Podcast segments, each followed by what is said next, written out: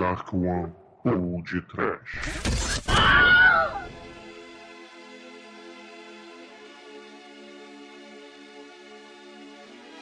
Trovões! Cemitério! Transformistas. Tampa de panela. Charuto voador! Sim, ouvintes! Começa agora mais um podcast. Aqui é o Bruno Guter, ao meu lado está o zumbi careca da Darkwan Productions, Douglas Freak, que é mais conhecido como Exumador. Vá pro inferno, Bruno! Não me faça perguntas! Eu sou só um simples peão como você! Deve ser por isso que o Mané é um detetive, eu sou só um policial uniformizado, né? Saudações, meus amigos.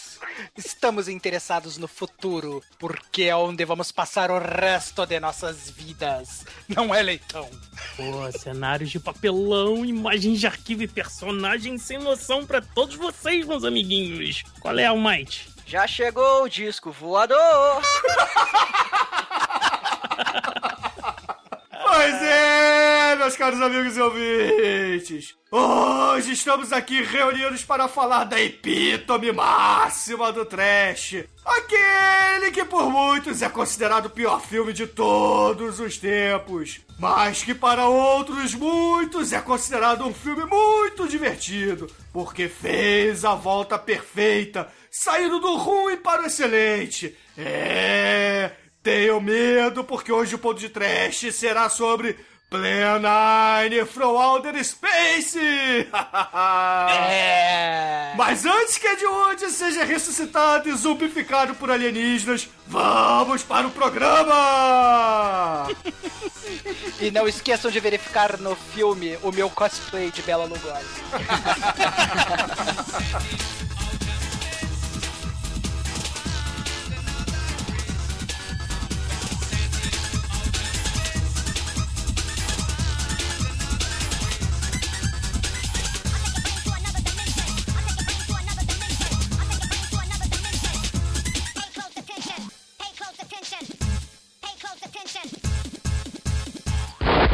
TDUP.com Can your heart stand the shocking facts about grave robbers from outer space?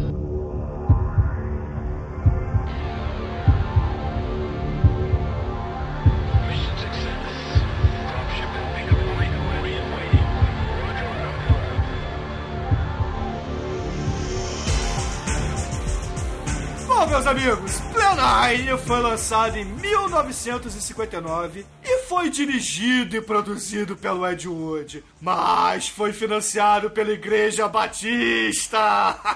Canguinhas! Canguinhas! Deram orçamento nenhum pra fazer o filme! Malditos! Cadê o orçamento? Batiza o elenco.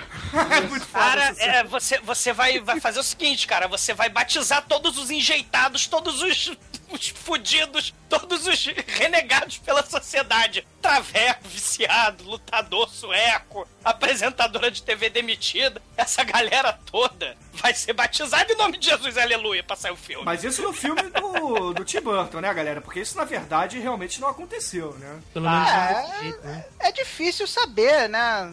Assim, eu acredito que, pelo menos na história do que o Tim Burton conta lá no filme dele, os Batistas queriam fazer um filme religioso, né? E o Ed Wood dá aquela desculpa clássica, né? Tipo, não, vamos primeiro fazer um filme comercial, que vai ser um puta de um sucesso, vocês vão adorar, a gente vai encher o rabo de dinheiro e depois a gente faz o filme que vocês quiserem. Inclusive, parece que eles queriam filmar a vida de Jesus, e aí ele falou que. Não, era a vida dos, ap- Os dos apóstolos. apóstolos, né? Isso. E eles falaram, vamos fazer um filme só, que a gente vai encher o cu de dinheiro. Depois com esse filme que a gente vai encher o cu de dinheiro, a gente faz 12 filmes, um pra cada apóstolo. Olha que coisa boa. Aleluia! E aí os É. batistas caíram nessa conversinha, né? Assim Eles diz o mito, né? Eles tinham muita fé, mas não tinham dinheiro, porque a porra tosca sem dinheiro. Não, é muito difícil dizer quanto eles enfiaram né, nesse filme, né? Mas com certeza o Ed Wood tinha que pagar o aluguel dele, as contas dele, né? Que não eram lá as, as contas muito saudáveis, né? Não era coisa muito sadia, né? E ele com certeza deve ter matar, mamado uma boa parte desse, desse dinheiro aí dos batistas pra resolver os problemas pessoais dele. né? Ah, não diga que o Ed Wood desviou a verba, Treme. Porra, isso é mera especulação. Não fale isso do, do meu Deus, cara. Porra. Cara, Que fique segundo- registrado aqui que eu me batizei na igreja Ed Wood, tá? E eu aconselho a todos os ouvintes do podcast a fazer o mesmo. Segundo os picaretas, tudo que você precisa pra fazer um filme são 3 mil dólares, né? Todo o resto é, é lucro. Bom, mas voltando aqui ao Plan 9. No elenco do filme, galera, a gente tem a sorte de pessoas bizarras. As pessoas que os batistas Acharam que tava com encosto, né, cara? Vê a vampira, vê o Thor Johnson, vê o travesti ET, porra. São aquelas pessoas que a gente falou no programa passado, que eram os amiguinhos do Ed Wood, né, cara? Eram os amigos de, de Cara, balada do Ed Wood. Era muito mais que os amiguinhos de balada do Ed Wood. Era os amiguinhos de balada do Ed Wood na decadente total, né? Porque o nosso querido Bela Lugosi, o eterno acho do Ed Wood, já tava a ponto de falecer, né? Tanto é que ele vem a falecer no terceiro dia de filmagens, né? E a vampira tava numa merda de dar gosto, né, cara? Tava Exato. é, totalmente dura, sabe? Sem perspectiva nenhuma e o filme do Ed Wood foi, talvez tenha sido o aluguel dela naquele mês, né? É, a, a vampira da época tava tipo a Gretchen hoje em dia, né, cara? Como assim? Porra, Tipo, ali encontrou Jesus, encontrou a salvação, encontrou um dinheirinho, uma porra, vida. não foi fazer o filme bíblico, cara, da Igreja Batista? Ah, mas a vampira não, não, não foi fazer a Fazenda, cara. A Fazenda é pior que qualquer coisa que a vampira já tenha feito, cara. Ah, mas não tinha fazenda na época, cara. Se tivesse, com certeza ia ter vampira lá. Quem é o Thor Johnson da Fazenda, Manel? É o Alexandre Frota. o negócio é comer cu e comer xoxota. O negócio é Igual- comer cu e cérebro. Não melhora muito, é não. né? comer cu, buceta e cérebro. Gênio! ah, caralho.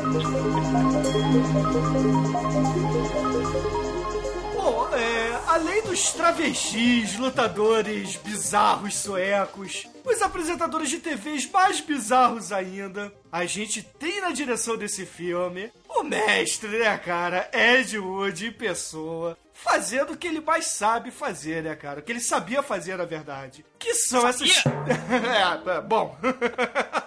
ele sabia divertir a galera, né? Ele tentava, né? Ninguém pode dizer que ele não tentou, né? Play Nine é, é, na cabeça do Ed Wood, é a obra é, definitiva, né? Vamos, vamos fazer sucesso, vamos pegar aquilo, né? O Atomic Horror, aqueles 280 milhões de filmes daquela época, né? Que faziam sucesso, que era a- a- a- o sci-fi, o estilo de sci-fi da época. E ele vai misturar zumbi, vai misturar ET, vai misturar explosão solar, tudo num cenário só, lindo. Ele achava que o Plenine ia ser o Guerra dos Mundos dele, né, cara? Isso que é o mais bizarro, né, cara? O, o, o Ed Wood, ele tinha na cabeça dele, evidentemente, a ideia de que ele era um gênio. Incompreendido, claro. Assim Ele era como. vanguarda. Sim, assim como Orson Welles era, né? O diretor do, do Cidadão Kane, considerado o melhor filme de todos os tempos. E pra homenagear, não sei, né? São iguais, né?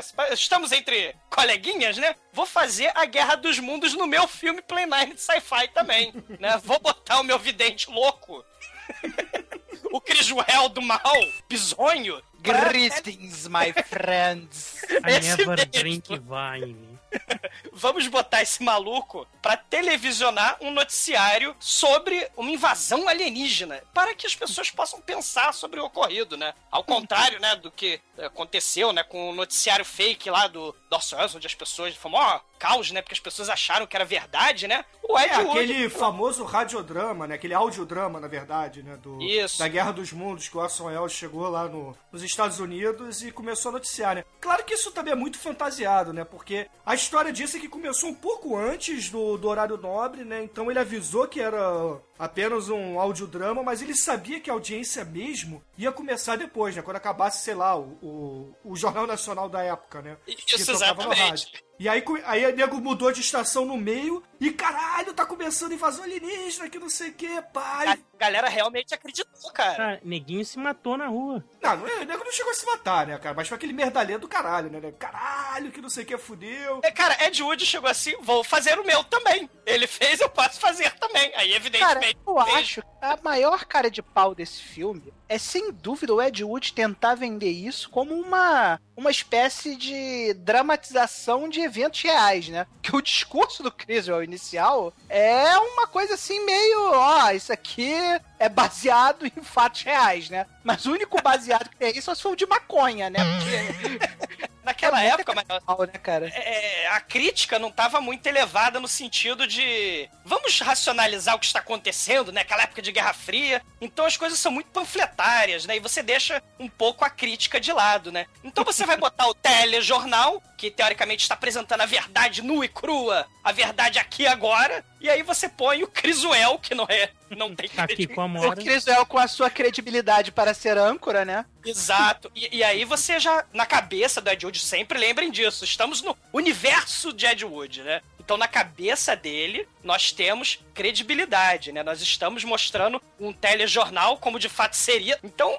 a partir daí, o, o- jornal disse que é verdade. Então, os ouvintes já ficam, caramba, é- é- será que é verdade? Será que não é? Porque ele fez um documentário de Traveco no- há seis anos atrás. Será que agora vai ser verdade também? Só que aí você tem, claro, as características próprias de cada personagem bizarro, coleguinha do Ed Wood, né? Então, o noticiário, na verdade, é a previsão do, do vidente falcatrua, né? Do nosso querido Criswell. É, talvez ele tenha tentado fazer como aqueles antigos filmes de múmia, né? Que inclusive a gente citou recentemente no, no Bubba Hotep, né? Que tem aqueles documentários falsos explicando que a Pra múmia dar foi- credibilidade, exatamente. É. É. a tal da ciência. É, naquela época, a ciência era definir a verdade. Né? Então você tinha que ter explicação psiquiátrica de um médico. No Glenda vai ter isso, né? Vai, vai ser um médico que vai explicar o que, está acontecendo, ou no psicose mesmo, né? Vai ter um médico explicando, dando ar de autoridade, né? Sobre aquilo que está sendo dito. E naquela época, como tá tendo panfletagem para todo lado, né? Ideologia, é Guerra Fria, comunista de um lado fazendo propaganda, é, é, os americanos fazendo propaganda de outro lado, então você tem o discurso da verdade, que a ciência vai, é, vai ser apropriada pela propaganda. Então, naquela época também, é, é, homossexualidade era, era doença, era doença mental, né? E, e os cientistas arautos da verdade diziam, é doença. Então, era doença, era verdade, né? E, ou, ou o jornal, o- além da ciência, o jornal, o jornalismo também, apesar de ser claramente panfletagem ideológica, propaganda, de um lado ou de outro, você vai ter ele, o, o jornal e a ciência como arautos da verdade. You see? You see? Your stupid minds. Stupid! Stupid! Por que que vocês acham que o Plan 9 é o pior filme de todos os tempos? Não é o pior, é o melhor, cara. Agora, só pra vocês botarem no contexto, cara. Existem filmes que são muito, mas muito mal feitos. São muito piores do que o Play 9, né? Como, por exemplo, citado no último programa, o Robot Monster, né? Que, porra, é o gurilão com o aquário na cabeça. Com sua arma de bolha de sabão, né? É. Que destrói mundo. Mas É, e tem outros filmes, né, Douglas? Como também Eles Salvaram o Cérebro do Hitler, né? E outros, né? Me ajuda aí a lembrar de alguns. Eles Douglas. salvaram, bom, é they saved Hitler's brain, né? Sei lá, eles guardaram, né? Porque save pode ser guardar, né? Safe é colocar ser- em cofres. É, eles guardaram o cérebro do Hitler, né? Tem Laser Blast, o incrível homem que derreteu. Cara, uma A porrada. mulher, de, a mulher de 50 pés. Também, porra, um dos filmes que o Pino mais gosta, né, cara? É, esses filmes todos, a gente tá falando de pior filme de todos os tempos, né? Pela ótica do cinema cult norte-americano, né? É, é óbvio que o Plan 9 For Outer Space não é o pior filme de todos os tempos. Pelo menos não para mim. Tem muitos filmes piores. Só que ele ganhou esse título por causa lá do Golden Turkey Awards. Então, Exato. eu acho que ele não chega nem perto disso. Acho que tem filmes muito piores, muito piores. Sério, porque não ia morrer. Live de los Monstros. O Golden Turkey vem nos anos 80, né? Junto com distribuição de vídeo e tal. Neguinho, caralho, tem filmes horrorosos que a gente pode falar mal, né? E é o espírito, o espírito é esse. Vamos falar mal do mal feito. Vai ter o programa da Elvira, aquela mulher que inclusive fez filmes muito trash, aquela peitudona que vai copiar a vampira do Ed Wood e, e até a vampira vai processar ela, né? Porque a, a vampira apresentava filmes B lá na década de 50. E a Elvira vai copiar e em 81 vai fazer isso. Então esse espírito galhofa de vamos falar mal, vamos nos divertir falando mal do que é ruim, do que é mal feito, mas que, porra, é escrachado pra cacete, todos nós amamos falar mal de filmes mal feitos, né? Isso vai culminar com um programaço que teve, sei lá, mais de 10 anos, que é o Mystery Science Theater 3000. Que eram os três alienígenas que iam pro cinema. Isso, que eles ficavam falando mal dos filmes. Essa lógica, essa cultura do vamos falar mal feito, isso é importantíssimo pra sedimentar essa, essa cultura do, do trash, né? No sentido de que, caramba, ele é engraçadinho. É, é muito foda falar mal dessas tosqueiras, porque são toscas e é engraçado, a gente se diverte vendo o mal feito. Porque a gente não é crítico de cinema, a gente não é mega conhecedor, né? Então a gente se diverte, não precisamos ser mega críticos. Um né? pouco antes do, do Golden Turkey, né? Dá pra gente citar também o, o primeiro livro dos Mad Veg, né? Que não fez tanto sucesso quanto o, Go- o Golden Turkey, mas que é, eu acho, um catálogo, assim, até mais completo de, de filmes bizarros, né? Os 50 f- piores filmes de todos os tempos, né? Em Isso. inglês, The 50 Worst Films of All Time. Quem tiver aí sebo, é, é um, é um livro até complicado de encontrar aí, mas quem tiver condições de achar esse livro é um puta guia pra quem gosta de cinema cult americano. Também tem o seguinte, Plan 9 tem outros desdobramentos na cultura que as pessoas hoje em dia nem esperam, mas, por exemplo, o sistema operacional Unix do Bell Labs, da Lucent, hoje em dia é distribuído com o nome de Plan 9, o original, aquele que tá hoje em dia na quarta edição, mas aquele que saiu, que desenvolveu pro Linux, que desenvolveu pro Solaris, desenvolveu para todos, ainda existe e chama Plan 9. Maneiro, maneiro.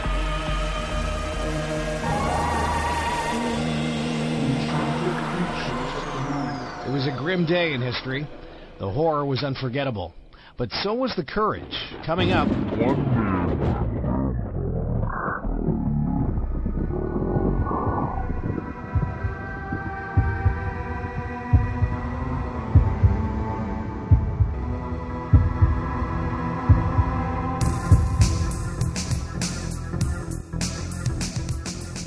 filme começa assim, né? Vem aquela lápide, né? Aí tem lá os créditos de todo mundo, né? Aí, pô, você tá empolgadão, caralho, vai começar o filme do Ed Wood. Olha que beleza que eu estou assistindo aqui, né? Pô. E aí aparece aquele cara com aquela cara exótica do Criswell. Porque o Criswell, ele ele não tem aquela primeira visão que você tem quando você vê lá o Traveco amigo do Ed Wood. Ele é um cara que aparentemente é sério. Ele parece ser um cara sério, assim. Ele, sabe o tem que, que ele parece, o Trem? Ele parece um Walter Mercado, um Mauricinho, cara. Com topetinho engomado, assim, com gomex, sacou? É, ele, ele tem, ele realmente tem aquela pinta de, de cara sério, né? Ele- e aí ele começa a falar. A, a toda e qualquer seriedade que ele pudesse ter naquela imagem dele vai pro espaço imediatamente, né? Porque ele começa com Greetings, my friends. Lembrando que ele tá tentando fazer o Guerra dos Mundos aí, né? Exatamente. E aí ele faz a declaração que eu considero assim uma, um- a declaração uma ode à obviedade. Porque é a declaração tão foda e ao mesmo tempo tão óbvia que você fala, puta, mas que troço genial, cara. O cara vira e fala: Estamos todos interessados no futuro. Porque é onde nós vamos passar o resto de nossas vidas, cara. Porra, cara, olha, olha só que ódio a filosofia barata, cara. Como a filosofia do óbvio é colocada de forma tão eloquente, cara. Que coisa linda, né? É, a especialidade do muito Ed maneiro. Wood, né, cara? Esse tipo de diálogo totalmente óbvio e imbecil, né, cara? Cara, mas essa cena, assim, é de uma obviedade ridícula, absurda, né? E aí começa todo aquele papo de que a gente já comentou anteriormente aí, né? De tentar dar al- alguma credibilidade a esse filme, que é um filme ridículo, sabe? E vender isso como se fosse um filme baseado em fatos reais. Pô, os Cara. futuros eventos vão afetar a sua vida no futuro. Caralho! Uau! Cara, o, o- Não, Não, fa- faz o seguinte, Treme. Lê o discurso do Criswell pros nossos ouvintes, vai. Ele- Eles Ilumine. merecem, eles merecem isso, vai. Saudações, meus amigos. Estamos todos interessados no futuro, porque é onde nós vamos passar o resto de nossas vidas. E lembre-se, eventos futuros como estes irão afetá-lo no futuro. Porra, Oh, você está interessado no desconhecido, o misterioso e o inexplicável. E é por isso que você está aqui. E agora, pela primeira vez, estamos trazendo a você a história completa do que aconteceu naquele dia fatídico. Que dia? O dia do futuro? Cara, ele é muito foda. Ele é o vidente que dá previsão do que já aconteceu. No futuro. Aí emenda ele, emenda ele, olha só. Nós estamos trazendo a vocês todas as provas, veja bem, isso tudo é prova, baseado apenas no testemunho secreto das almas miseráveis que sobreviveram a essa terrível provação. Meu amigo, os incidentes e lugares não podem ser mantidos em segredo por mais tempo. Tipo, a parada é, o, é a área 51, sacou? Tudo aconteceu. Vamos punir os culpados. Que Caralho. culpados alienígenas? O Ed Wood tá Mortos. propondo o quê? Que nós Os mortos. vamos premiar o inocente. Meu amigo, seu coração pode suportar os fatos chocantes de ladrões de túmulos do espaço sideral? Você pode suportar isso? E aí veio o trovão!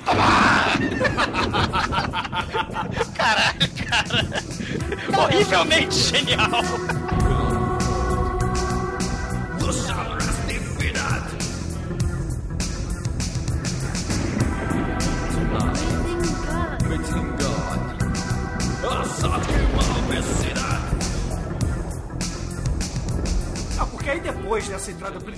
Criswell, né, cara, a gente tem a oração pela alma da mulher do Bela Lugosi, né, galera? Porque o filme começa a mostrar um enterro, assim, num cemitério. E tá todo mundo lá fazendo aquelas preces, aquela coisa toda. Aí baixa um defunto no buraco e todo mundo começa a ir embora, né, cara? Só que aí tem uma parada que é muito bizarra, porque depois desse funeral, cara, você vê eles descendo o caixão e começando a cobrir o túmulo, né? A cobrir a cova com terra. Aí depois que vai embora, corta pra uma cena que estão esses coveiros cavando de volta, cara, tirando a terra de dentro do- da cova, cara.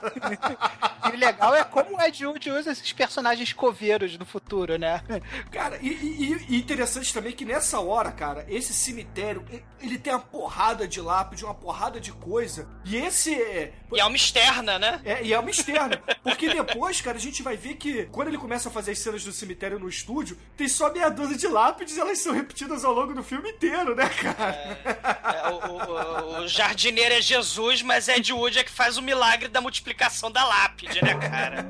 Então aí, porra, nesses primeiros cinco minutos de filme, cara, a gente já tem dois erros grosseiros de edição do Ed Wood, né, cara? São cenas do Tom of the Vampire, né? Tanto essa cena aí do cemitério, quanto a, aquela cena que o Logose aparece de é, com a sua capa clássica de, de vampiro, né? Nesse mesmo cemitério aí, que é aquela cena que tem os cortes de manhã e de noite, de manhã e de noite, né? São as últimas cenas filmadas do, do nosso queridíssimo Belo Lugosi, que foram enxertadas nesse corte cru do nosso querido. Não sei se é corte cru ou corte cu do nosso querido do nosso queridíssimo Ed Wood, né? E já que estamos falando de cenários ridículos, né? Já que o papo é cenário ridículo, quando acaba a cena dos coveiros capiaus lá tirando a terra e botando terra, que a gente não sabe muito bem o que eles estão É fazendo. que nem o filme do Manso, né, cara? Põe a faca, tira a Tira a faca. fa- Exatamente. Aí corta pro cenário que eu considero o cenário mais ridículo de todos. É o avião. Que é o cenário do avião, cara. O cenário Ah, do cara, avião cenário do é avião um. é o é- máximo. Cara, o, o cenário do avião, cara, é de uma pobreza mitológica, cara. É sem dúvida nenhuma. Esse, esse é o. Assim, eu me fazendo valer de irmão Medved, esse eu garanto, cara. É o cenário mais pobre de todo o cinema, cara. Os caras, eles pegam um, um- um negócio, parece ser um calendário, Sabe aqueles calendários eternos dos anos 50? Eles colam uma prancheta na parede, mano. É, grudam na parede da esquerda, aí na parede direita eles pegam a prancheta daquelas que você compra na loja de R$1,99, aí botam uns papel assim na esquerda, botam uma cortina que, sei lá, parece uma cortina de. Sabe aquelas cortinas de chuveiro? Que você usa naque- assim, tipo, sabe, pobre não tem dinheiro pra botar box de blindex, né? Então agora a, a moda fashion na, na casa do pobre é aquela cortina de plástico, né? Então o Ed Wood usando essa nova moda, ele bota a cortina de plástico no avião e, e- e o manche do avião, cara, o manche do avião, ele parece que ele pegou assim uma bola de madeira e cortou a bola de madeira no meio, assim. Deu Aí pra cada piloto. isso, deu uma pra cada piloto, cara. É um negócio. Observem, vislumbrem o glorioso cenário. Não, e aí nessa cena, né, cara? Nessa cena a gente é apresentado a um dos principais personagens do filme, né, cara? Que é o piloto Trent. Que, porra, ele tá nesse cenário deslumbrante, esse ótimo ator, né, cara? Que, porra, foda-se o nome dele, eu nem sei o nome dele. Cara, ma- mas esse piloto tá lá no magnífico avião, né? Um Pilotando. milhão, one million dólares, né? O cenário, cara. E você tem, pela, eu tô até emocionado, cara, porque é a primeira vez que a gente vê o clássico dos clássicos. O disco voador, tampa de panela com fio à mostra.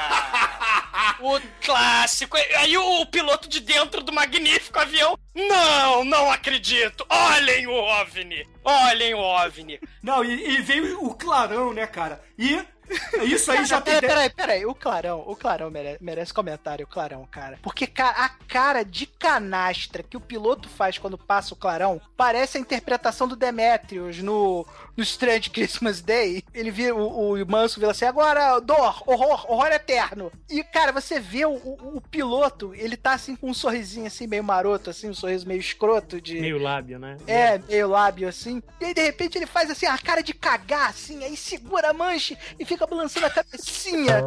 Aí passa aquela luz, e aí vem a frigideira voadora segurada pelo, pelo fio, cara. É, é, É demais, muito foda, né, cara? É Não, muito foda, cara. E isso são 10 minutos de filme, né? E temos mais dois erros nesses 10 minutos de A cada 5 minutos de filme tem mais ou menos dois erros grosseiros do Ed Wood, cara. Primeiro são os fios de nylon, obviamente, né, cara? Que é clássico. Mas é Você vê. intencional, cara? Não, não, não é, cara. Porra, ele não queria fazer isso intencionalmente, né, cara? Porra, ele tinha zero orçamento pra fazer. E o segundo erro, que realmente é um erro de. Porra, justamente que ele não faz dois takes, né, cara? Que quando tem esse clarão, você vê a sombra do microfone lá em cima, cara. É muito foda, né, cara? É. E a cara. E não é pequenininho assim no canto, assim, tipo, sei lá, aquela cena do gladiador que, porra, você tem que ver pausando, não. Cara, porque o clarão dura alguns segundos na tela e você vê claramente lá em cima a sombra, sacou? Cara, o, o Ed Wood, ele obviamente fazia isso com sobreposição de fotos com o objeto, né? Então, e a maioria das vezes ele fazia a besteira de escolher cenários mais escuros no fundo, né? Então, não é que o, que o fio de nylon esteja visível. O fio de nylon está destacado contra o cenário. Parece que ele pintou a porra do fio de nylon pro fio de nylon aparecer, cara. E aí, depois desse clarão, galera, corta novamente pros coveiros lá do cemitério, batendo aquele papinho, né, cara, de dia ainda. Que fique bem claro, de dia, estão ressaltando de dia. Aí eles estão batendo papo, aí de repente um pergunta pro outro, e quando corta pra mostrar cena, o rosto da resposta, né, fica de noite, né, cara, tá, tá de noite assim. Aí quando o outro vai perguntar de novo, tá de dia, cara, e fica trocando dia, noite, dia, noite, dia, noite, né, cara. E aí, do nada, eles terminam de reabrir a cova e vão andar na direção do cemitério. E aí, a vampira ataca eles, né, cara? De noite. De noite. Eles estão de dia, mas a vampira usa. É, eu, eu tenho a teoria. A vampira, ela é muito poderosa. Então ela casta o Darkness.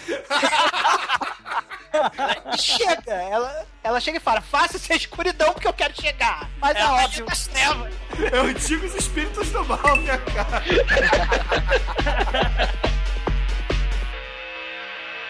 My friend, can your heart stand the shocking facts about grave robbers from outer space? Grave robbers from outer space. Grave robbers, grave robbers from outer space, my friend. Your stupid minds! Stupid! Stupid!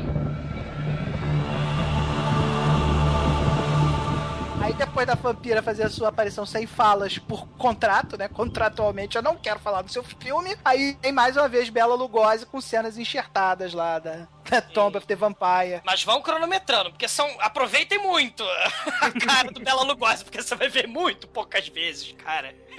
Não, e aí, é- é- essa cena, né, é que do Bela Lugosi, que é considerada a última cena dele, né, cara, que ele sai de uma casa, uma casa assim do subúrbio lá de Los Angeles, né, que é, por acaso era a casa de verdade do Thor Johnson, né, cara. o Ed Wood filmou na casa do Thor Johnson, ele sai, pega uma flor, cheira, aí quando ele sai de cena assim, você escuta um grito de um velho e freio rápido assim de um carro e sirenes tocando, né, cara. E aí começa a subir a voz do Criswell falando que, dando a entender que ele tá- teve um ataque cardíaco e etc, né, cara. Mas que, na minha imaginação, é muito mais interessante ele já ter sido atacado por zumbis, né, cara? Porque. zumbis paramédicos, né, cara? E tem outra coisa também, nessa cena, quando logo quando ele sai da tela, a cena é nitidamente congelada ali, porque você vê a sombra do Bela Lugosi no cantinho, assim, e você ouve o barulho, cara.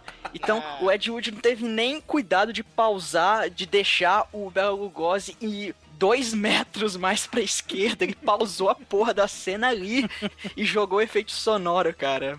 Eu acho que era o último quadro que ele tinha mesmo, cara. É, era o último quadro, mas porra, ele podia ter, sei lá, cara, cortado, né, cara? Tesoura. Ed Wood usando o seu poder supremo, que ele é que nem o, o velhinho lá do, do Jurassic Park. Ele não poupou despesas. Ele para o vento na externa e aí, claramente, é o poder meteorológico do Ed Wood, cara. Controlando o clima da externa. E essa sombra que o Almighty disse já é o sexto erro do filme, né? Porque os coveiros trocando dia-noite, dia-noite já foi o quinto, né? A sombra é o sexto, olha. E ainda estamos com 7 minutos de projeção, hein? Não, aí já tem uns 12. Não, não exagera Sete, também, né? Deve ter pouquinho uns mais 12. Cara, Tem oito minutos. Oito. Bruno, Oito. Ô, ô, Bruno, se você for realmente contar a quantidade de erros, seja de continuidade, Fudeu, né? seja. Tá fudido, caríssimo, já te digo logo. Não, eu, eu quero, eu quero tentar contar, eu quero tentar contar. Inclusive, eu vou pedir aos ouvintes do podcast, caso eu tenha deixado passar um, por favor, apontem nos comentários desse programa, tá? Mas não existem erros nesse filme. É tudo licença poética. Não, não é não, cara. Desculpa, mas não é não. Acho que o- mais importante é a presença da narração do Criswell pra tentar dar alguma conexão às cenas que você vê claramente que são cenas totalmente desconexas que foram amarradas no mesmo rolo, sacou? É, é uma verdade. coisa muito bizonha, cara. É muito bizonha. A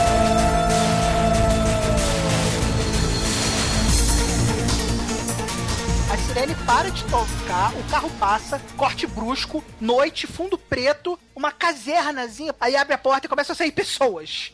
Ouvintes, imagine o seguinte. Vocês lembram das historinhas do Chico Bento, que ele ia cagar naquela casinha de madeira fora da casa? Latrina. É, que tem, tem o WC escrito na porta. Vocês lembram disso? Ele vai cagar no buraquinho. É, exatamente.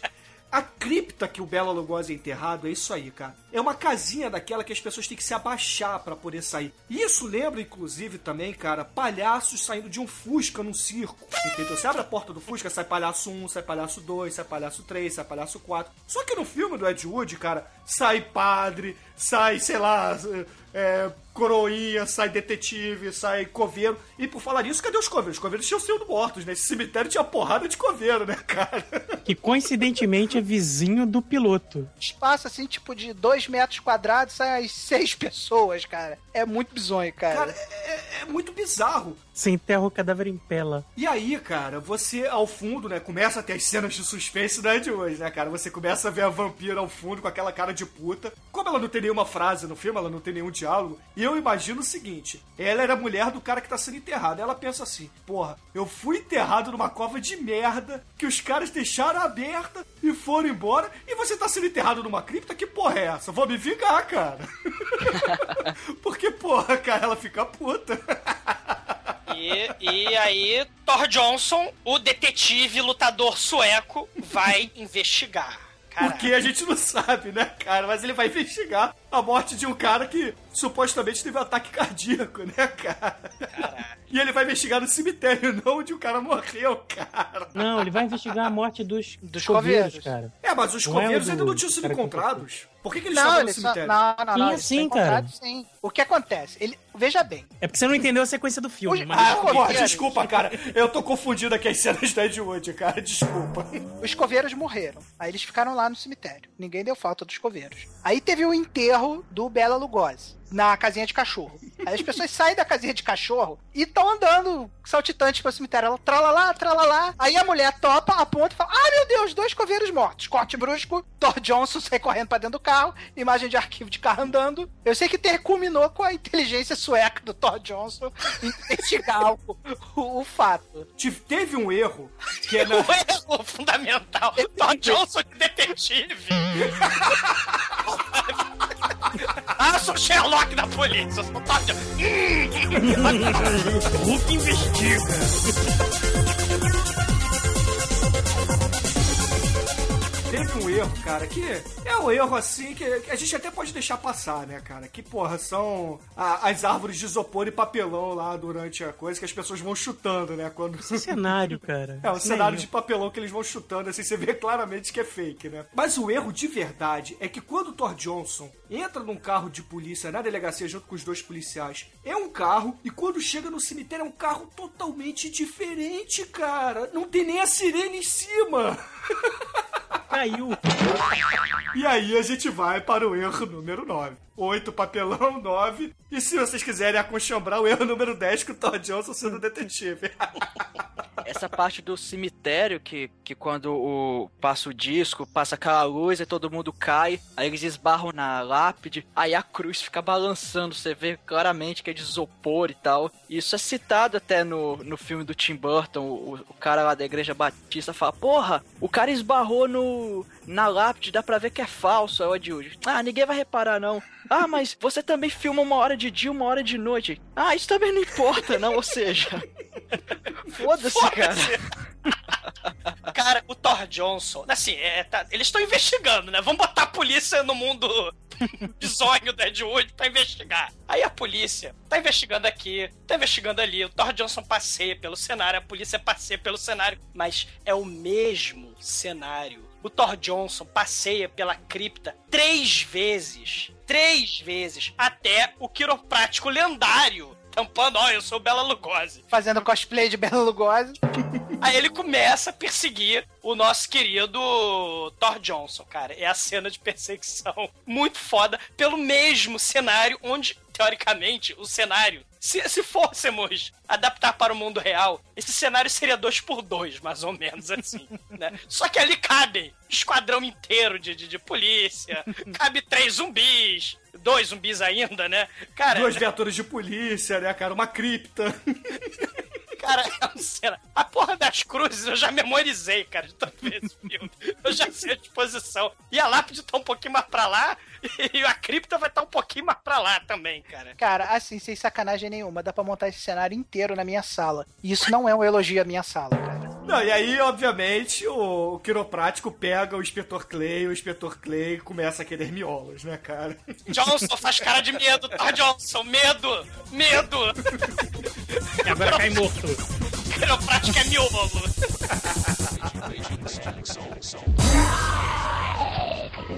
You see? You see? Your stupid minds. Stupid! Stupid! A gente corta pra uma das cenas mais. Eu não vou dizer bizarras, eu vou dizer perturbadoras, cara, porque é o casal Trent papeando, né, cara? Porque tá lá o, o piloto de avião que acabou de ver um alien, a porra de um disco voador, conversando amenidades com a esposa, cara. Cara, eu diria que é a cena mais gratuita do filme disparado. Essa cena é muito gratuita, cara. A cena não tem. A, a cena não tem. Por quê? Por quê, cara? O que essa cena tá fazendo ali, cara? Não, e o legal que é o seguinte, né? É aquela cena tipo mulher submissa dos anos 50 nos Estados Unidos, né, cara? Ai, meu amor, deixa eu fazer um café pra você, deixa eu fazer não sei o que, deixa eu fazer massagem nos seus pés. Você tá meio jururu, o que, que aconteceu com você? Aí ele vira e fala assim. Ah, sabe o que que é, meu amor? É que eu vi os alienígenas por aí. É que eu vi o charuto. Eu vi o charutão. Eu vi os alienígenas. Ah, você viu ali. Aí a mulher responde: Você viu os alienígenas, meu amor? Como é que eles eram? Aí o piloto vira e fala assim: Ah, meu amor, pareciam charutos voadores. Só que na porra do início do filme eram tampas de panela, caralho. Como é que ele viu charutos, cara? E aí, obviamente, a gente tem o erro número 11 do filme. Ele viu outro filme, É. cara. Não, gente, é erro de paralaxe, cara. Ele viu de lado. Aí o disco E aí a gente vai pro erro 12, que é nessa mesma cena. Que tá os dois batendo papo assim, né? Não, mas era um charuto, era uma tampa de panela. Não, sua burra, era, uma, era um charuto. Eu, eu sei que era um charuto. Ela, não, era uma tampa de panela. Suspeita, assim, né? É, cala a boca. Schlept, schlept, né? Calha a boca, era um charuto. Aí vem um clarão. Os dois com aquela atuação brilhante que o Manel já, já descreveu bem na primeira cena dele. Eles se agacham assim, derrubam a mesa que tá assim do lado de, de cenário. Aquelas mesas de papelão do Ed Wood, derruba assim a mesa. Aí quando o clarão some, a mesa tá lá em pé de novo, cara. Muito foda, cara. Ah, mas a cena, a cena é maneira, cara. A cena é bem feita, cara. Eu gosto da cena, cara. Eu acho maneirão ver o clarão passando e eles caindo desesperados, assim, tipo, oh my god! E aí o cara vai lá consolar ela. Oh meu Deus, passou um brancão na gente. É, é maneirão, cara. Eu me É amarro. duck, cara. duck and cover. Isso. Não, e aí o, esse clarão aconteceu por quê? Porque o, o charuto voador ou tampa de panela, né? A gente não sabe qual dos dois estava certo, né? Até porque no final do filme vocês vão saber por quê, que ninguém estava certo. Era uma caixa de papelão. O, o disco voador ele passa voando no cemitério, solta um raio muito palavra proibida, mas muito, muito palavra proibida, e rouba um dos corpos do- dos coveiros do mal, né, cara? E vai embora, né, cara? Só que eles eram três discos nessa hora, né? Mas reparou que sempre são três discos voadores no filme inteiro? Milhares de discos voadores sobre Hollywood e Washington. Quer dizer, os Estados Unidos não ligam. E mostra a cena, tira três discos voadores. Não, Vamos mas chega uma hora mais à frente, discos voadores. que, que passa a ter um só, né, cara? Que Ed Wood deve ter perdido as tampas de panela, ou então a mulher dele falou assim, porra, eu quero fazer arroz, quero fazer feijão, cara. Tem até uma outra cena que o, o Tim Burton reproduziu muito bem lá no filme dele, que é como o Thor Johnson ele sucumbe ao poder do zumbi do mal. Por quê? Oh, não. Ele tá fazendo a investigação dele lá no cemitério. Aí daqui a pouco de um lado aparece o Bela Lugosi genérico, de outro aparece a vampira. E os dois começam a encurralar ele no Andar meio de um campo aberto. Você sabe o que, que isso quer dizer, né, cara? Que, na verdade, o Bela Lugosi e a vampira, eles eram zumbis swingers e queriam o Thor Johnson pra fazer homenagem a Troar, cara. Eu sabia! Foi um ataque mais lento da história do cinema. Caralho. Thor, Johnson faz cara de medo. Vai. Hum. Agora tira, pô, pô, agora cai morto. E, e aí depois da, das- dessa cena, o, nós vamos lá pra Depois do sexo zumbi, né? É, o, nós temos a cena do, dos militares atacando os discos voadores. Tem três discos voadores assim parados e cara, eles enfiam míssel na cara deles. É míssel, é bazuca, é, é, é Kamehameha, é tudo, velho. É, é, é todo o exército americano da Coreia que tá lá atirando e usando aquela- aquelas cenas, claramente as cenas de arquivo de guerra, cara, que o Ed Wood pegou. É, são as E- mesmas cenas que vocês viram no Papai Noel Conquista os Marcianos, meus ouvintes. Exatamente as mesmas cenas, cara. São os mesmos aviões, os mesmos tiros de canhão, entendeu? Mesmas manobras. São as mesmas manobras. É, o Ed Wood comprou na mesma, na mesma feirinha de, de montagem do, de guerra, cara. E aí, e aí tem a narração brilhante do Criswell que mostra lá, que fala, o, o coronel Edwards está comandando essa missão e ele toma a decisão mais importante de sua vida. Ele vai tomar essa decisão. Ele manda atirar. Ó. E eles atiram. Oh. E aí, coronel contra um, um tapume cinza, olhando de binóculo, e a sombra dele resvalando no tapume, cara. É inacreditável, cara. E aí a gente vai pro erro número 13 do filme.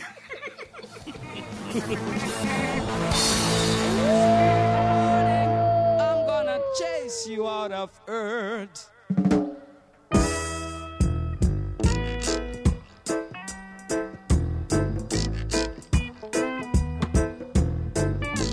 Depois as naves olham assim, porra, essas bombinhas aí só estão fazendo cosquinha, eu vou embora, pô. Não tá tendo graça. Aí eles vão embora e as naves, elas chegam na nave mãe, que é um pogobol gigante. Nesse pogobol. É. É o Pogobol Drag Queen, cara. É um, é, é um- é um luxo esse Pogobol, cara. Caralho. E lá a gente conhece o comandante Drag Queen, que pergunta lá pra outros dois subordinados, é, e aí, como é que tá indo a missão? Aí eles falam que eles foram lá na Terra, só que eles foram atacados, eles estão regenerando as naves deles, tudo mais. E aí eles falam do plano 9, o famoso plano 9, que, que no momento tudo que eles revelam é que eles, eles usariam descargas elétricas a longa distância para ressuscitar os mortos. Oh, meu Deus! Como alguém poderia pensar nisso? Agora, o porquê a gente ainda não sabe. A gente vai.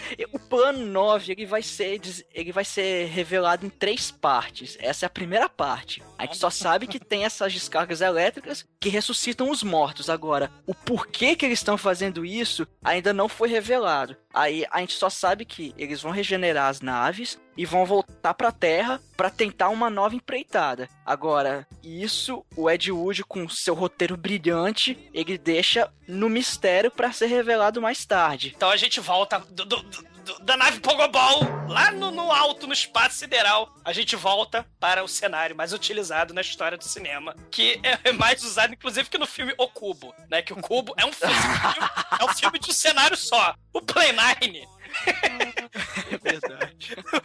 Me- nesse mesmo cenário, por uma milagre de edição, os policiais que estavam fazendo investigação saem desse mesmo cenário, chegam correndo no mesmo cenário e acham o Thor Johnson caído no lado da mesma lápide, né? E aí vem uma das frases muito gloriosas do filme. Eu não sei se foi o disco voador. Eu só sei que o Thor Johnson está morto. E alguém é o responsável por isso! Oh meu Deus! Caralho! Sim, senhor óbvio, nós acompanhamos tudo isso.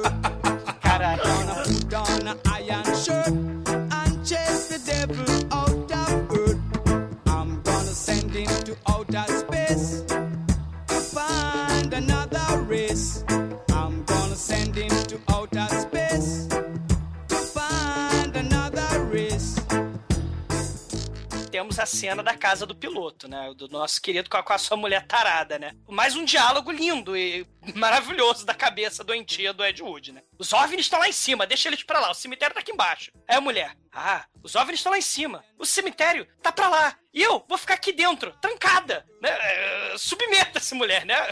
E, e calada, né? Eu- E eu, vou pra cama em meia hora, vou pegar o meu travesseiro e vou enfiar nas pernas enquanto o senhor vai pro avião. E o travesseiro vai me fazer companhia enquanto você está longe. Porque eu tô dormindo sozinha de noite, eu puxo o travesseiro e eu não fico solitária. O travesseiro é meu companheiro. Eu assim sinto como o seu cheiro, ela fala, né? as- o travesseiro, o cabo de vassoura, o, o chuveirinho do bidê, o, o secador de cabelo. O secador de cabelo, né? Ela deve até dar nome pra ele. Caralho, cara, isso é muito bizarro. O mais legal disso tudo é a mulher achar que tendo um cemitério de zumbis à sua esquerda e alienígenas na sua cabeça, aquela porra daquela porta de papelão dela vai servir de alguma coisa, né? Aí ela tá dormindo, porque ela prometeu, ela se submeteu, mulher submeta-se, vou dormir, né? Como meu marido mandou. Aí lá vem mais uma cena de arquivo do Bela Lugosi. Ah, sou Bela Lugosi. E você vê uma dicotomia linda e fantástica, magia da edição Ed Wood, onde você tem o corte. Bela Lugosi, ah! Tem a cara dele. E depois você tem o corte pro quiroprático com a capa na cara. Ah, sou quiroprático, né? Quase não se nota, assim, com a magia da edição do Ed Wood, você quase não percebe que são pessoas diferentes, né? São pessoas totalmente diferentes. Ainda mais porque tinha os 20 centímetros de diferença entre a altura de um e o outro, né? Eu só reparei hoje quando você tá me explicando. Cara, a garota acorda, horror, medo, desespero. E adivinha o que, que ela vai fazer? Ela vai correr pro mesmo cemitério. Ela vai correr pro lugar mais seguro que ela conhece, que é o cemitério. a, a garota refém passa pelo mesmo lugar umas cinco vezes, pela mesma lápide, pela mesma tumba, pela mesma cripta. E por ali a gente vai ver. A vampira tá lá de bobeira, que ela não tá fazendo nada, né? É impressionante a vampira. Ela- essa mulher é terrorizada na mesma cena pelo primeiro pelo Bela Lugosi, depois pela vampira e por último pela cena triunfal do, do nosso querido Raising from the Grave, né? Que é a cena mais clássica de saído da tumba de um filme B, né? Porque o Thor Johnson, coitado, você vê que ele tá fazendo um esforço sobre-humano pra sair daquela porra, daquela tumba vagabunda do Ed Wood, mas ele não consegue. É muito escroto, cara. Ele fica lá, ah, me ajuda que eu quero sair daqui. Rise, tô tentando! eu quero sair da tumba. E aí a gente descobre que nenhum dos dois estava certo sobre o formato da nave espacial, né, cara? Porque além de duas viaturas de polícia, uma cripta, três zumbis e uma mulher correndo, tem a nave espacial pousada no cemitério. De dois por dois. Cara, ô Bruno, esse cemitério, caralho, cara, é o cemitério mais interessante e emocionante de todos os tempos, cara. É T, é zumbi, é, é- é Thor Johnson. Cara, o, o, o Odorico Paraguaçu, coitado, tem a maior inveja. Porque ele queria. O Bera, ele Douglas, queria o cemitério não- fazer um cemitério ninguém morria. Se ele contratasse o Ed Wood, aí ia pra frente a ideia dele, cara. Ah, Douglas, o cemitério não é tão grande assim, cara, que no desespero as pessoas correm em círculos. Exato, exato, cara. E você vai reaproveitando, cara. Mas aí, cara, a gente descobre a porra do formato da nave, né, cara? Porque do alto ela realmente, cara, parece redonda. Olhando de cima pra direção dela, você vê que ela é um charuto. Mas no chão pousada, ela é um cubo, cara. Ela é um quadrado. Muito Ela parecido. lembra um apartamento, né? É, lembra muito uma casa, inclusive, né? E aí nós temos o interior deslumbrante. Se o avião já era aquele deslumbre, você tem, você realmente vê que a Judy não poupou orçamento nenhum com aquele cenário, cara, gigantesco, cara, nababesco, que é a nave espacial, né, cara? Como é que são os controles pra levantar voo com essa nave? Eu quero que. Cara, alguém me explica, cara, porque você tem que rodar uma parada É um numa termostato. parede. É, você tem que rodar um termostato numa parede, aí depois você tem que entrar pra outra parede e rodar o termostato lá. Agora imagina fazer uma curva, cara. Porra. Se acelera num, corre, faz a curva pro outro, aí volta. Caralho, cara, porra. Mas os termostatos não é pra abrir as portas da nave espacial? E pra levantar voo também, você não lembra que pra levantar voo ela começa a mexer? E opa, virei pro lado errado, tô abrindo a porta. No, no espaço sideral! Oh my god! Você virou pro lado errado! Aí, aí começa a música do 2001, né? Tururu. Hello, kawaii kai non cha lum bum. Color has its harmony, and just like I have said, red, yellow, green, red, blue, blue, blue, red, purple, green, blue, purple, red, red.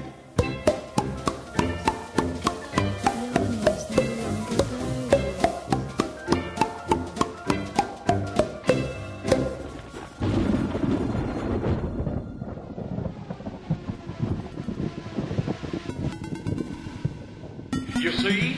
You see? Your stupid minds. Stupid. Stupid.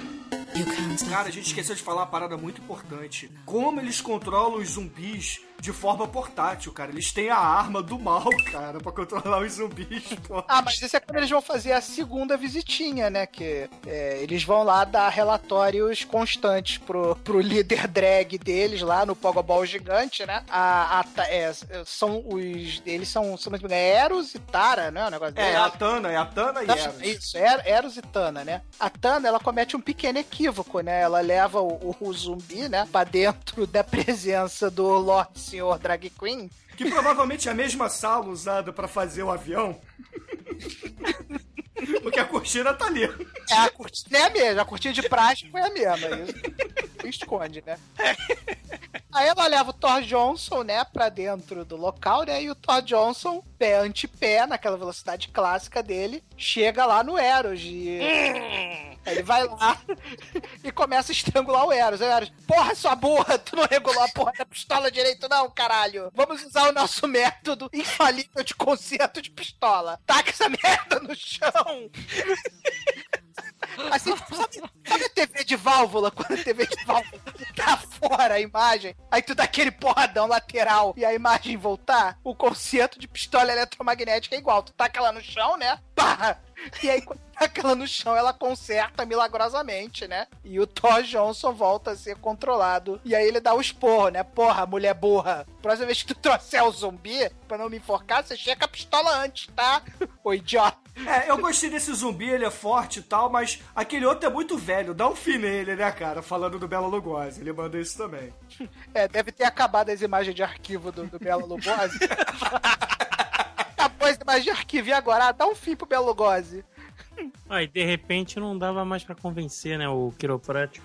E aí ele, o, o drag queen chega assim: Hum, esse Agronopolis aí, esse Thor Johnson é um animal. É, será que todos na Terra são assim, poderosos? Tão bonitos, tão belos, tão. Másculos. Tão salve-salve? Não. Os outros dois é a mulher e, a- e um velho, né? Ah, meu Deus, que coisa horrorosa. Dana, pega a arma, que ela tá funcionando, depois você destruiu, pisoteou ela ela. no chão.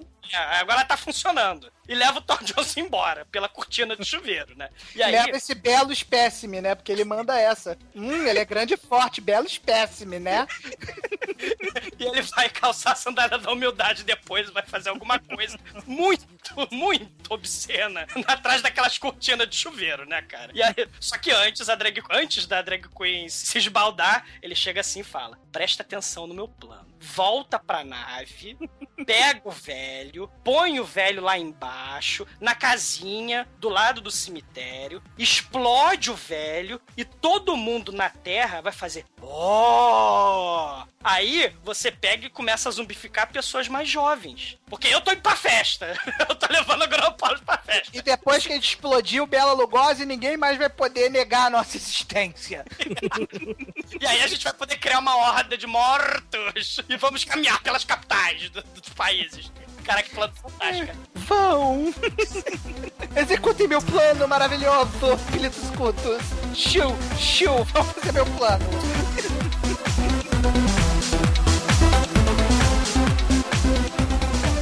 Enquanto isso, na sala de justiça não. Enquanto isso, no Pentágono, o que faremos, né?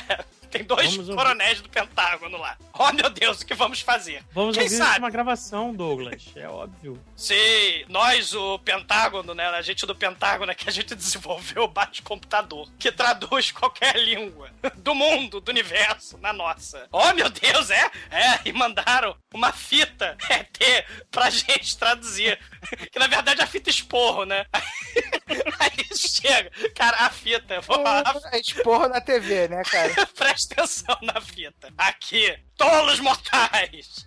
Aqui o Eteros. Parabéns, vocês têm um computador de línguas. Um computador lingual. Nós Parabéns. sabemos, nós sabemos que vocês já conseguiram desenvolver isso. Mas vocês são patéticos. Mesmo assim, vocês são atrasados em centenas de anos. Nós existimos. Sabia? Vocês negam a gente. Eu tô com um complexo de inferioridade, caralho. Admitam que eu existo, porra. Isso. Vocês não estão sozinhos no universo. Como vocês podem ser tão estúpidos? Como? Estúpidos, estúpidos. Cara, essa, essa cena do computador de língua é muito Marte Ataca, né, cara? Parece cena do, do Marte Ataca. Mas você, a gente vem em paz. Mas vocês são estúpidos. E a gente podia destruir vocês, mas a gente não vai. A gente só vai destruir vocês se vocês resolverem destruir a gente. Porque vocês têm a bomba atômica. E a bomba atômica pode destruir o mundo. Não for por bem, vai por mal. Ou seja, se não for por bem, nós vamos destruir vocês. E o jeito de destruir seria o quê? Transformando a galera em zumbi e tocando puteiro na terra. seria mais ou menos isso.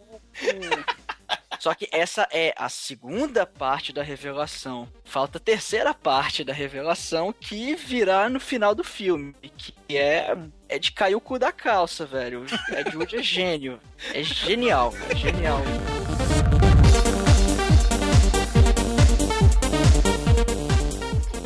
Pentágono decide mandar um coronel pra cidadezinha do interior, onde os ETs estão invadindo o cemitério. E o Bela Lugosi, pela quinta, sexta ou sétima vez, vai passear pelo cemitério de cenário único. o quiroprático entra poderosamente de costas para que a gente não perceba que ele não é o Bela Lugosi. Ele entra na casa do piloto, a nave solta raio lá no cemitério, o cemitério começa a brilhar a luz esquisita e o Bela Lugosi barra quiroprático se transforma no esqueleto, mas no esqueleto de la nave de los monstros, cara. E pela seiscentésima, sexagésima, sexta vez, o que que os personagens decidem fazer? Eles resolvem entrar no cemitério. E aí a gente vê que eles se dividem.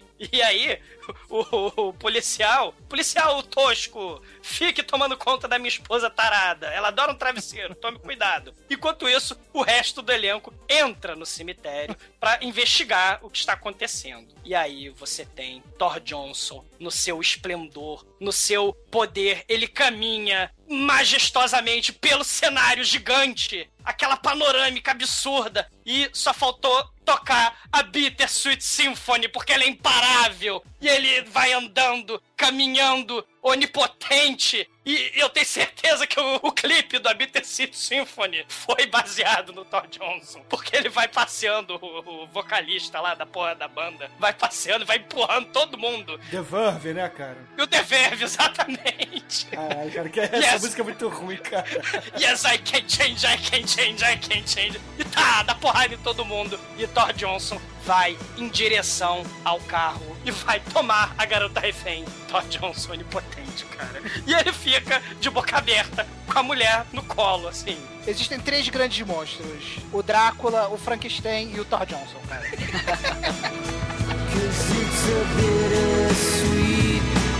Symphony mas aí a gente tá chegando pro final do filme, né? Onde você tem o Thor Johnson promovendo o caos porque ele é a criatura Frankenstein, e você tem o, o Mastermind, né? Não é drag queen, é o seu Assecla, é o seu capanga. É o Igor do, do drag queen. Do É o. Eros, né? É o Eros, né? Seria o Igor, né? Nessa história toda. E aí ele está esperando a turba enfurecida bater na casa dele, que na verdade é a nave espacial dele, que na verdade não é um charuto, que não é um prato. Na verdade, é uma caixa de papelão, nave espacial do Chapolin, cara. E eles nunca viram, quando eles batem na nave, uma nave fazer esse barulho de Chapolin. Cara, o, o Eros diz assim: vamos ligar a luz. Aí o negócio fica brilhando pra chamar bem a atenção, assim, tipo, ó, nós somos alienígenas e existimos, estamos aqui, tá, população? Mas faz tudo parte do plano supremo do líder da invasão alienígena. Tá esperando, aguardando os seus algozes, né? Os, os malditos terráqueos que ousam se revoltar contra ele, né? É, ousam não admitir a sua existência, né? Isso. E os heróis entram, claro, de arma em punho. E, porra, o cara chega. Ah, vocês estão armados? Foda-se. Dá pra notar que o Eros não é um cara lá muito inteligente, né? Porque ele abre a porta, deixa todo mundo entrar sem o menor é, cerimônia, e ele simplesmente fica de peito aberto, batendo papo com os caras que foram lá pra tacar fogo nele, sei lá, né? Sei Só lá o que que fazer só lá.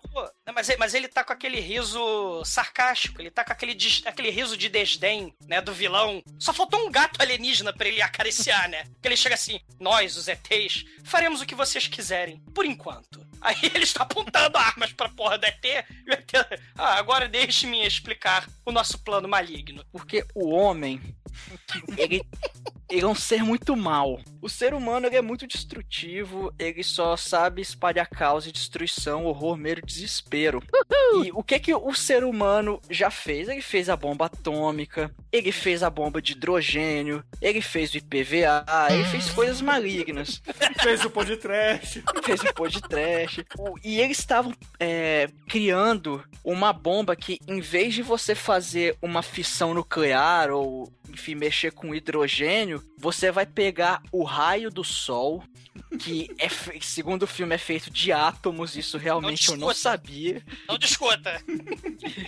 Ele, ele vai, ele pega es- esses raios solares, usa a energia desse raio solar para criar uma grande explosão numa reação em cadeia. Só que aí o nosso querido Eros, que se vocês repararem, o nome dele é uma mensagem subliminar, porque ele é um ET chamado E- Eros. ET Eros, hétero. Hétero. Meu Deus! horrível. Corta essa porra. É porque isso é inglês, né, até, né, cara? Não é bem o caso do líder dele, que não tem nada de héteros, né? tem de homossexuals. Mas aí eles. Cara, o, o, Eros, o Eros devia ser um professor, porque o cara tem uma didática tão foda pra explicar as coisas que é de tirar o chapéu. Ele, ele faz tudo uma analogia. Imagina que o sol é um galão de gasolina. Hum, tô imaginando. Esse galão de gasolina espalha. Vamos, vamos à parte, vamos à parte científica agora, né? Vamos lá. É, exatamente. De pique, mano. É, glo- é te- telecurso segundo grau, ciência. Vamos lá. a xoxota?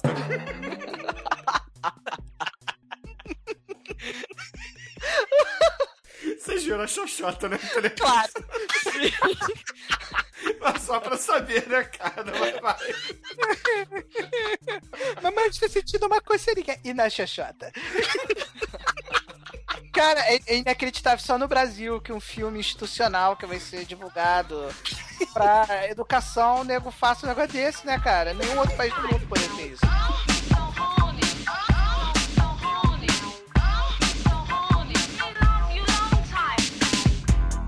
Mas era xoxota no galão de gasolina. Continua, Mate. Tô confuso. Não me façam perguntas, eu sou um de espião, cara. Vamos imaginar, vamos imaginar que o Sol é um grande galão de gasolina. Vai lá. Exatamente. Aí esse galão de gasolina começa a, a derramar. Ele vai derramando e forma aquele fio de gasolina. Esse fio de gasolina chega numa bola, que seria a terra. Aí ele chega nessa bola e começa a ensopar toda essa bola.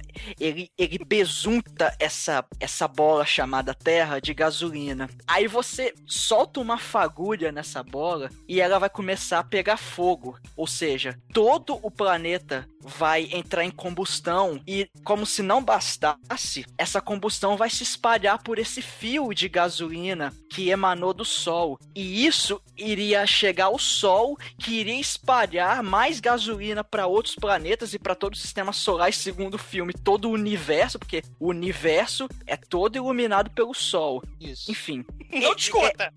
é- é- essa, essa, ou seja, essa fagulha, ela iria dar uma reação em cadeia que iria destruir todo o universo. Porque essa sobrar nova- nada, nada. É o Big Bang é o avesso, a parada.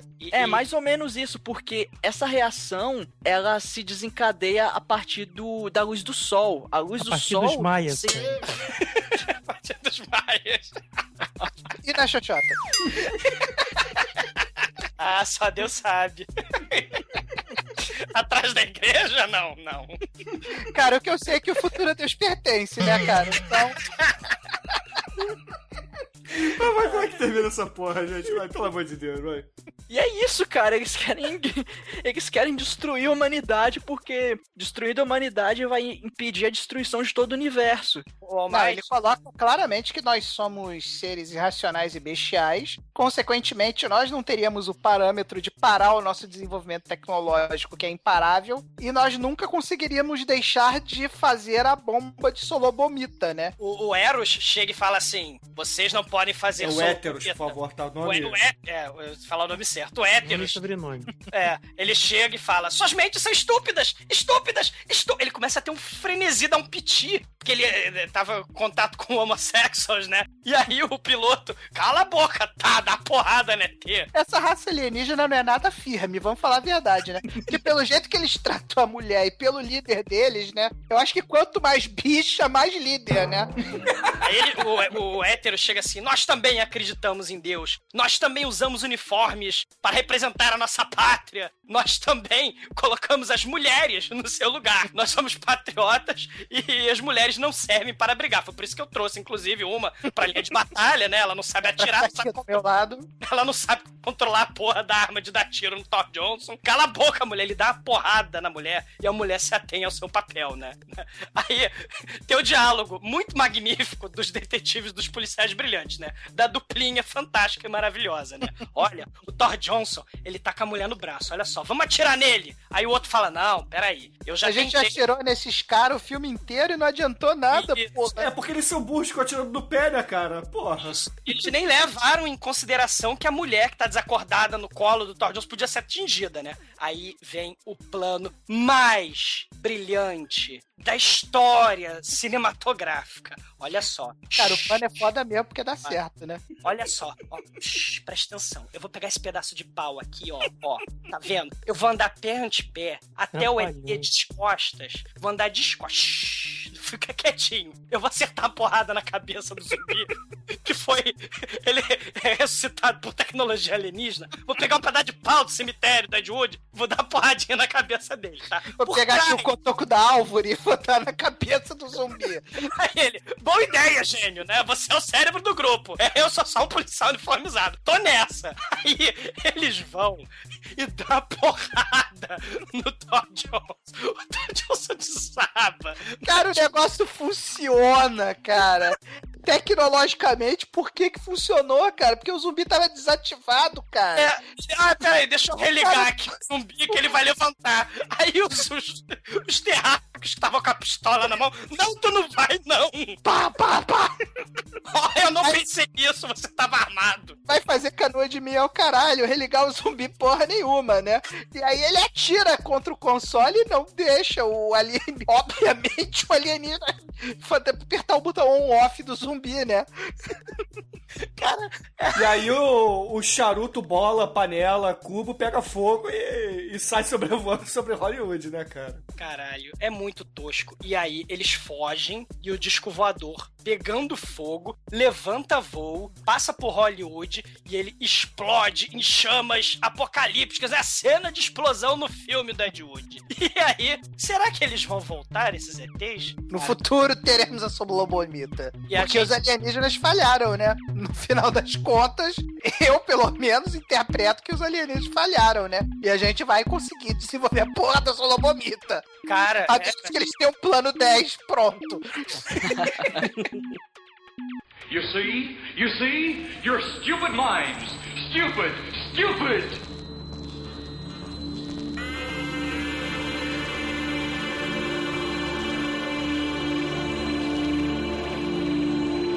Então, Leitão, quais são suas considerações finais e nota para 9 from Outer Space? Pô, Bruno, você sabe, esse cenário maravilhoso, esse roteiro infelizmente confuso. Pô, posso dar seis? Vou ter que ficar no cinco.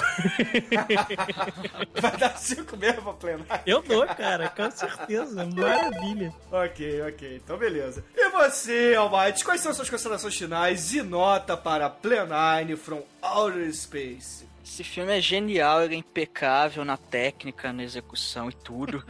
É, é um, é um dos melhores filmes que eu já vi. Nenhum erro, né? Nenhum erro. Esse filme, cara, é, Ed Wood foi um gênio. É por isso que eu vou dar no- nota 1.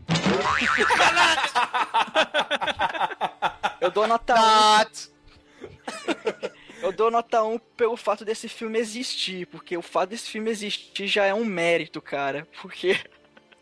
Não, assim, mas brincadeiras à parte, pô, o, o, o filme, ele é muito tosco, cara, ele é trash pra caralho, mas ele é aquele ruim que é bom. Então, assim, não, não é porque eu dei nota 1 que eu não digo pra você não assistir, pelo contrário, assista, mas saiba que é um filme muito ruim, só que ruimmente divertido, se é que vocês me entendem.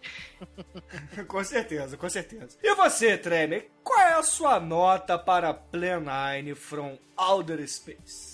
É, o Plan 9 é clássico dos clássicos do cinema cult norte-americano, né? A gente tem aqui o nosso diretor cult máximo, que é o, o Zé do Caixão, mas o Ed Wood ele tem uma diferença essencial com relação ao, ao Zé do Caixão, né? E eu digo, o cult nacional é muito melhor que o cult internacional, do o cult gringo. O cult gringo, que é o Ed Wood, ele peca na técnica, ele não tem técnica, ele não filma direito, ele não tem coisas inovadoras, ele não tem aquela descoberta de, cara, eu não acredito que esse filme foi filmado nos anos 50. Quando a gente vê os filmes do Ed Wood, a gente sabe com imperfeição que foi mal, foi filmado nos anos 50, e o que é pior, foi mal filmado nos anos 50. Só que ao mesmo tempo que a gente vê que, como o Almighty falou, traz um filme tosco, um filme ridículo, mal feito, o filme é muito engraçado e o filme é muito diferente. Ele tem um olhar muito bizonho sobre o mundo, sabe? É aquela coisa do fantástico mundo de Ed Wood, sabe? Você vê claramente que ele vive numa realidade alternativa e ele traz essa visão dessa realidade alternativa que ele vive pra dentro das telas do cinema. Isso deixa o filme super interessante, muito bacana de se assistir pra quem curte o terror do- dos anos 50,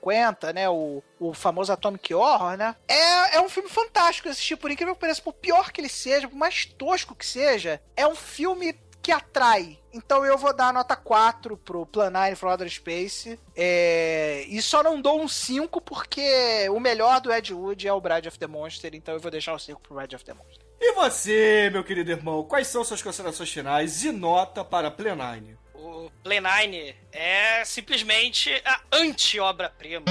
É simplesmente hoje, hoje, porque o tempo passa e pode mudar, mas hoje ele é um clássico imortal dos filhos que ficam à mostra, do Thor Johnson de zumbi, de, de- de- e, e é um filme que os humanos estúpidos, estúpidos humanos que farão Solo Bonito um dia, veneram hoje em dia, a partir dos anos 80, e foi criado a partir daí, graças a esse filme, essa descoberta, que outros clássicos magníficos do cinema norte-americano podreira, desde a década de 50, passando pela de 60 e de 70 até a 80, no momento em que isso, essa prática e essa coisa maneiríssima que é pegar um filme tosco que fala mal, descobrir o filme, caralho, que porra bizarra, que troço toscaço, isso é muito maneiro, vou juntar uma galera, vou ver esse filme com os amigos, vou apontar os erros, vou beber pra caralho com Ed Wood, e isso, essa cultura de pegar o filme, possibilitou que muita gente de todo mundo, inclusive cineastas de Bollywood, ou cineastas chineses, inclusive tupiniquins,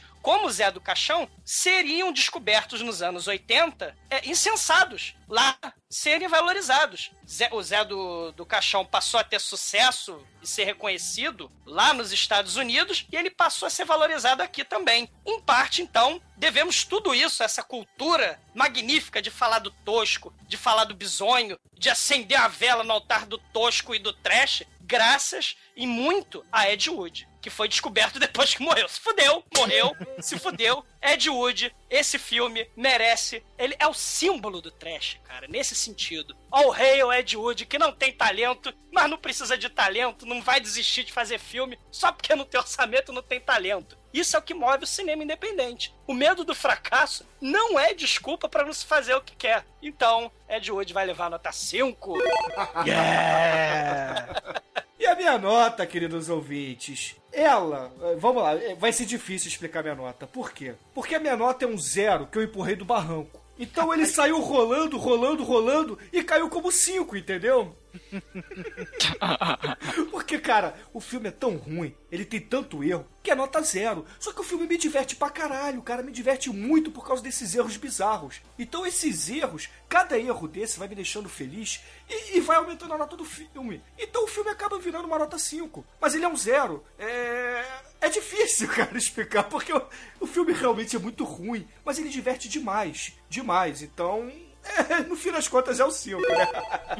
Ed Wood é o ícone do, do, do, do máximo. A, ver- a verdade é uma só. É tão difícil dar nota pra esse filme porque a gente não consegue explicar o fascínio que esse filme exerce sobre a gente. Porque a gente tá vendo que o negócio é ruim. A gente sabe que o negócio é ruim. Mas, cara, é um ruim absolutamente fascinante, cara. É, é muito bom, cara. E com isso, a média de Plenine from Outer Space aqui no Podcast foi nota 4. E não se deixe enganar pela nota. O filme é ruim, mas em compensação é muito, mas muito engraçado. Essa nota é pela diversão que o filme traz. Tá, então quem for assistir esse filme, bote na cabeça que não é uma obra cinematográfica perfeita, pelo contrário. Ela é muito divertida porque ela é totalmente defeituosa, cara. Sabe aquele filho feio que você tem, cara, mas que é engraçado? Então, é, é Plenine, cara. Plenine é isso, cara. Cara, ninguém pode ter filho feio porque filho feio não tem pai, cara. Ed Wood falou que esse, esse filho aí é obra-prima dele. E aí eu pergunto a vocês, meus amigos, que música nós vamos usar para encerrar Plenine aqui no Podcast? Bom, Ed Wood é um cara que não se atém a meros detalhes, assim, é, tudo detalhes pequenos e menores, como o fato do seu ator ter morrido. No mundo maravilhoso de Ed Wood, na construção brilhante desse diretor fantástico, sem talento, Bela Lugosi não morreu. Mas a gente sabe que o, Bela- o Ed Wood morreu, Bela Lugosi morreu, então fiquemos com Bauhaus, Bela Lugosi. Ah, muito bem, muito bem. Infelizmente, Bela Lugosi morreu, Ed Wood, foi mal. Beleza, beleza. Então, ouvinte, fique aí com Barraus, Bela Lugosi's Dead. E até a semana que vem.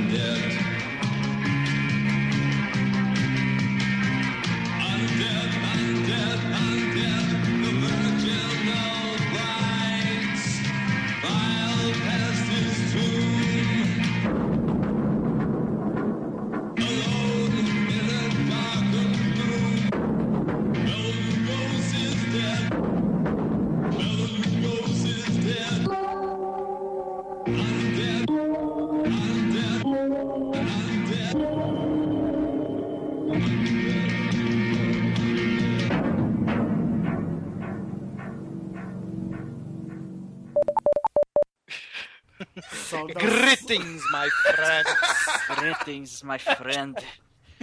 Pois é, cara. A que eu- I never drink wine. before. o Cris é muito foda, cara.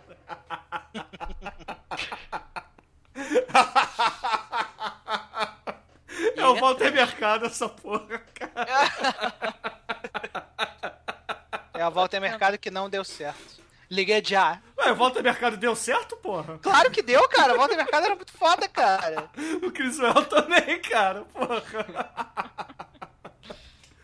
Ai, ai. Pera, pera, vamos, vamos- vamos fazer um contraste aqui, Douglas. Quantas horas de diversão os Estados Unidos te deu? A Múmia, original de 38 e depois Ah, os Estados. Unidos me deu a Múmia, o melhor filme do milênio, né? Tá, tá vendo? As duas versões. Brandon Fraser. As duas versões. O original de 38 e a regravação épica do Brandon Fraser. Não, mas sério mesmo. Faz uma, esti- uma estimativa de horas. Quantas horas você acha que os Estados Unidos já te já te deu, Douglas? Já, já, já permitiu que eu desligasse meu cérebro? Ah, É. muitas vezes. Sei lá, 200 horas, 500 Cara, horas? desligar cérebro é bom, não é você que escrever de uma merda, cara. Pois é, em vez de encher a cara, cara, você pode simplesmente assistir filmes americanos. Aí eu te pergunto, Você pode quantas, simplesmente encher o seu cérebro de. aí quantas horas a Rússia te deu de diversão? Três. Cara, vale as horas do Tetris? Vale as horas do Tetris. Pô, é verdade. Eu tava incluindo as horas do Tetris. Caralho, caralho. Caralho, a Rússia, a Rússia é foda, cara.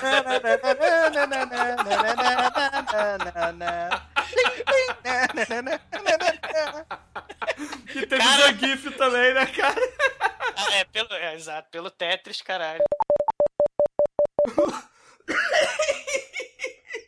Caralho. Estou tentando eletrocutar o All Might para que ele ressuscite. Caralho, cara, o que é de hoje não faz com as pessoas, né, cara? Ah, usaram a pistola eletromagnética. All Might. Ah, Arise! O Almighty tirou um gol, né, cara? All Might, você está vivo!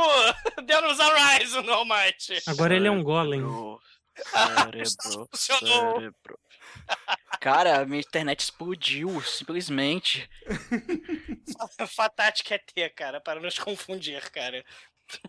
Foi a foto que o Manel mandou, cara. É, É, Estourei o All Might. Na verdade, foi um cosplay bomba para o All Might.